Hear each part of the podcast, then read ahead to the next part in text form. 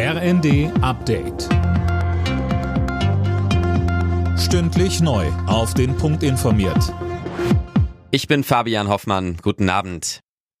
Bei der Demo rund um das Braunkohledorf Lützerath ist es zu heftigen Ausschreitungen gekommen. Die Polizei setzte Pfefferspray, Schlagstöcke und auch Wasserwerfer ein. Michael Mertens, der stellvertretende Vorsitzende der Polizeigewerkschaft GdP, sagte bei NTV, Mehrere tausend Menschen haben sofort versucht, in Richtung Tagebaukante zu kommen. Weitere tausend Personen haben versucht, in Richtung Lützerath zu kommen und haben dabei die Polizeikräfte erheblich unter Druck gesetzt. Es musste dann unmittelbarer Zwang angewendet werden, sprich Schlagstock und Pfefferspray. Auch Wasserwerfer kamen zum Einsatz, um die Personen zurückzudrängen. Es waren sehr unschöne Bilder.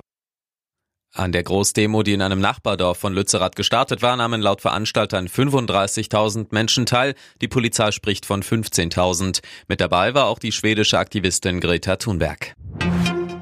In Lubmin in Mecklenburg-Vorpommern ist das zweite LNG-Terminal in Deutschland eröffnet worden. Auf dem Spezialschiff wird Flüssiggas umgewandelt und dann ins Netz eingespeist. Bei der Eröffnung war auch Bundeskanzler Olaf Scholz dabei. Er sagt, es war ein gutes Gefühl, hier zu drehen und die Gasleitung gewissermaßen mit öffnen zu helfen. Und es wird weitergehen nächste Woche in Brunsbüttel, wo wir auch sehen werden, dass ein Schiff, das für die Regasifizierung notwendig ist, dort ankommt.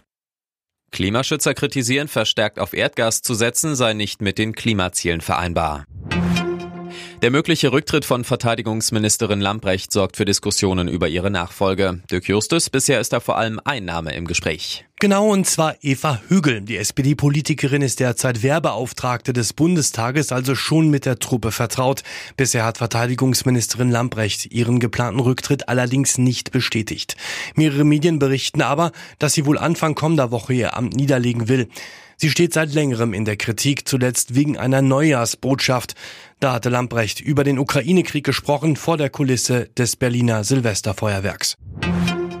Veggie, Würstchen, Hafermilch und Co. werden immer beliebter. Der Umsatz mit pflanzlichen Fleisch-, Wurst- und Fischalternativen stieg letztes Jahr um über 11 Prozent im Vergleich zum Vorjahr, schreibt der Tagesspiegel. Die Biobranche musste dagegen einen Umsatzrückgang hinnehmen. Alle Nachrichten auf rnd.de